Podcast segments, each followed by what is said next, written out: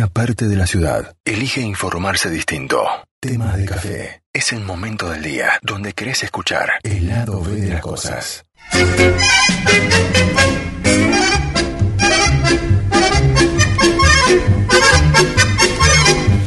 Indefectiblemente esta canción de Feliciano Brunelli nos remonta a una etapa de felicidad absoluta. Imposible no escuchar esta canción y, sonreír o, o por lo menos recordar alguna de esas místicas frases no tan recordadas de lo que ha sido la película Esperando la carroza. Denis Urfey, Mariano Frigerio y el fanatismo por Esperando la carroza hicieron la creación de un documental que se llama Carroceros ella, Denise, estudió periodismo y sociología. En el 97 ingresó a GP Producciones, donde inició su carrera como productora y guionista de TV. En el 2001 entró en la productora de TV Cuatro Cabezas, donde realizó las tareas de producción, dirección y guion durante 15 años. Desde el 2015 trabaja como freelance en proyectos audiovisuales en Argentina y Brasil. Y está en contacto con nosotros, directora de Carroceros, para hablar de este documental sobre un clásico Denis, gracias por atendernos. ¿Cómo te va? Buen día. Hola, buen día, ¿cómo andan? Muy bien, bueno, muchas gracias por tu tiempo para hablar con nosotros. A ustedes. ¿Cuándo fue, si tenés recuerdo, de tu primera vez con Esperando la Carroza? Eh, mira, yo lo primero que voy a hacer es confesarte que yo no era carrocera, ni era fanática. El fanático es Mariano. Eh, Mariano era para mí el más fanático del mundo. Eh, nosotros somos amigos hace muchos años, ahí vos contaste un poco mi currículum, así que en esos años está mi, inicio de amistad con Mariano también, trabajábamos juntos en una productora. Eh, y bueno, y surgió la idea, él además de ser muy fanático, vive cerca del barrio donde se filmó la película. Entonces eh, surgió la idea de hacer algo alrededor de la casa y alrededor del barrio. Eh, y bueno, y empezamos a ir porque aparte la casa está declarada de interés cultural por la legislatura porteña, entonces tiene una placa y, sabíamos de su existencia. Ah, y cuando empezamos a ir al barrio nos enteramos de este fenómeno, de estos fanáticos.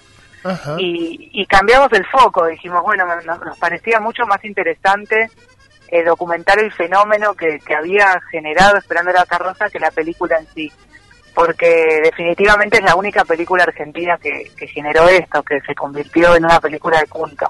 Entonces así nació, así nació Carroceros y yo obviamente la había visto porque me parece que no hay nadie, de, por lo menos mi generación, que no la haya visto, pero la empecé a ver para el documental, así que ahí está mi respuesta. Ah, y me fui haciendo carrocera con el tiempo, obviamente. Claro, una, una, una vez metiéndote eh, dentro de, de, este mundo carrocero, ¿no? Que es, que es literalmente fantástico. Yo no hace mucho hablé con Luis Brandoni eh, en alguna nota y le comentaba esto, ¿no? De de esa famosa frase que queda eh, para el resto de su vida, ¿no? Tres empanadas, que, que, que por lo que mostraban ahí justamente también ustedes, era una frase que no tenía un contenido cómico, claramente. Bueno, a mí me parece que sí, que era un chiste, que tiene un humor negro como tiene toda la película, eh, que obviamente que sí, que es un chiste, que él lo dice con una empanada en la mano, o sea, pero bueno, es de, es de un dramatismo como tiene toda la película. La película es un drama, lo que pasa es que está contada con un tono de grotesco que, que te hace reír, pero es súper dramática la historia. Sí, totalmente, totalmente. ¿Cuál es el dato que, que has recabado de esta película que te ha llamado mucho la atención? Que digas, ok, vale la pena este, este documental. Bueno, el fenómeno, el fenómeno en sí, a mí lo que más me gustó a través del proceso del documental es ver cómo los actores y la misma productora, eh, la película que es Diana Frey, que también la entrevistamos, se enteraban por nosotros de este fenómeno.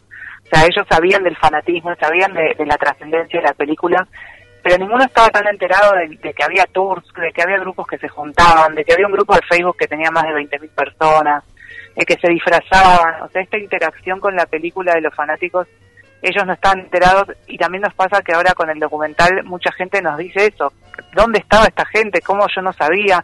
Yo soy carrocero y no lo sabía. Eh, era un carrocero en el closet, nos dicen muchos, ahora lo puedo gritar, ahora tengo un nombre.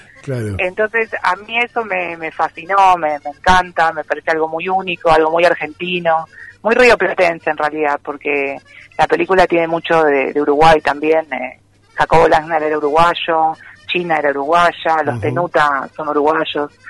Así que todo ese fenómeno me parece que, que es único y que no pasa con ninguna otra película. Cuando fuiste metiéndote en el mundo carrocero, eh, ¿hay alguna frase que te quede a vos como tu favorita?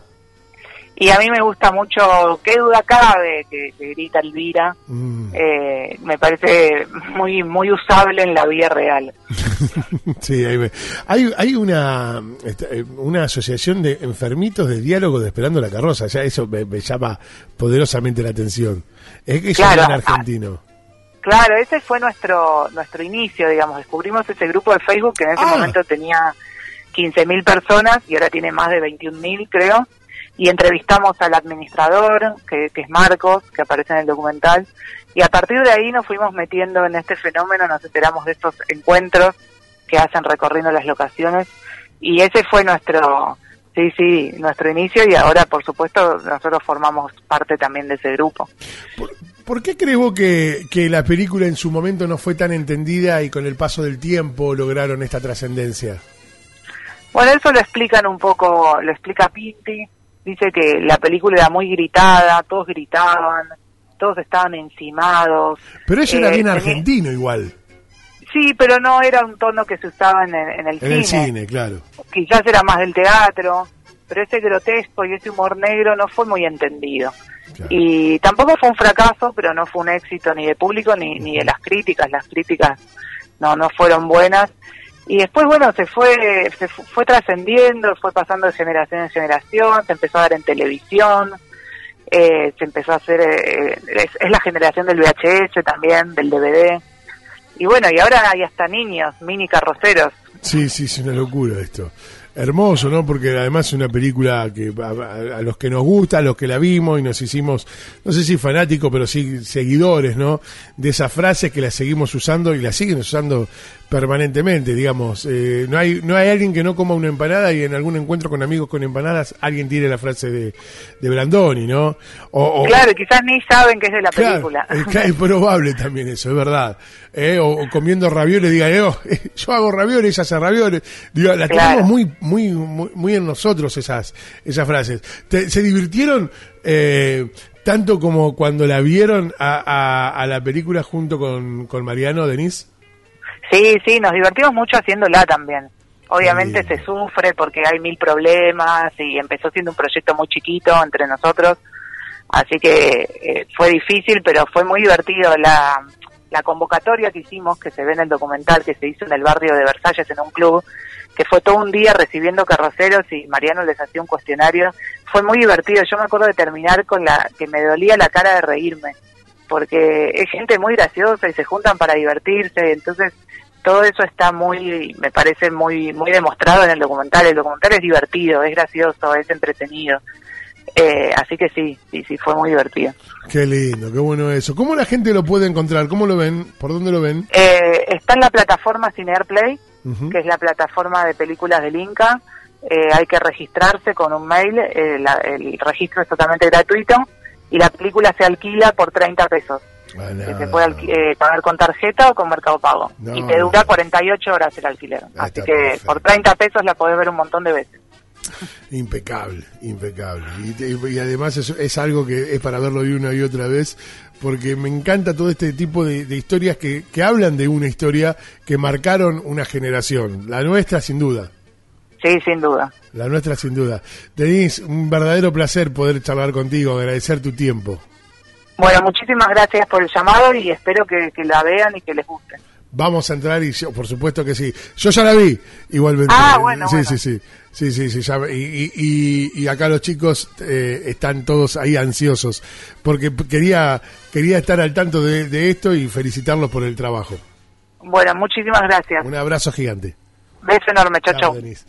Bueno, Denise es eh, Denise Urfey eh, junto con Mariano eh, Frigerio, son, bueno, aclaraba, ella no era fanática, él era el fanático. Y le pasa el fanatismo, ella lo ve, se empieza a encariñar y hacen el documental. El documental se llama Carrocero, hablando de Esperando la carroza, un clásico que no podés dejar de ver.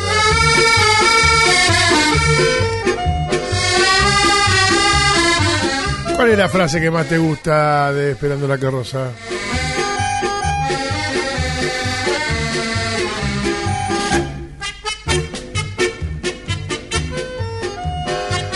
¿Tenés frase vos también de Esperando la carroza? No, ¿cómo?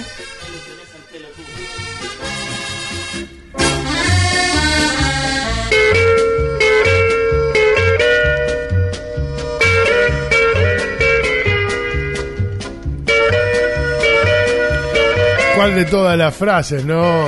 Tremendas que, que tiene esta tremenda película este, es la que más te gusta, la, que más te gusta a vos. ¿eh? Le estamos preguntando también a, a Denise. ¿Cuál de esas frases es la que más recordás de Esperando la carroza? Estas cosas pasan en tema de café.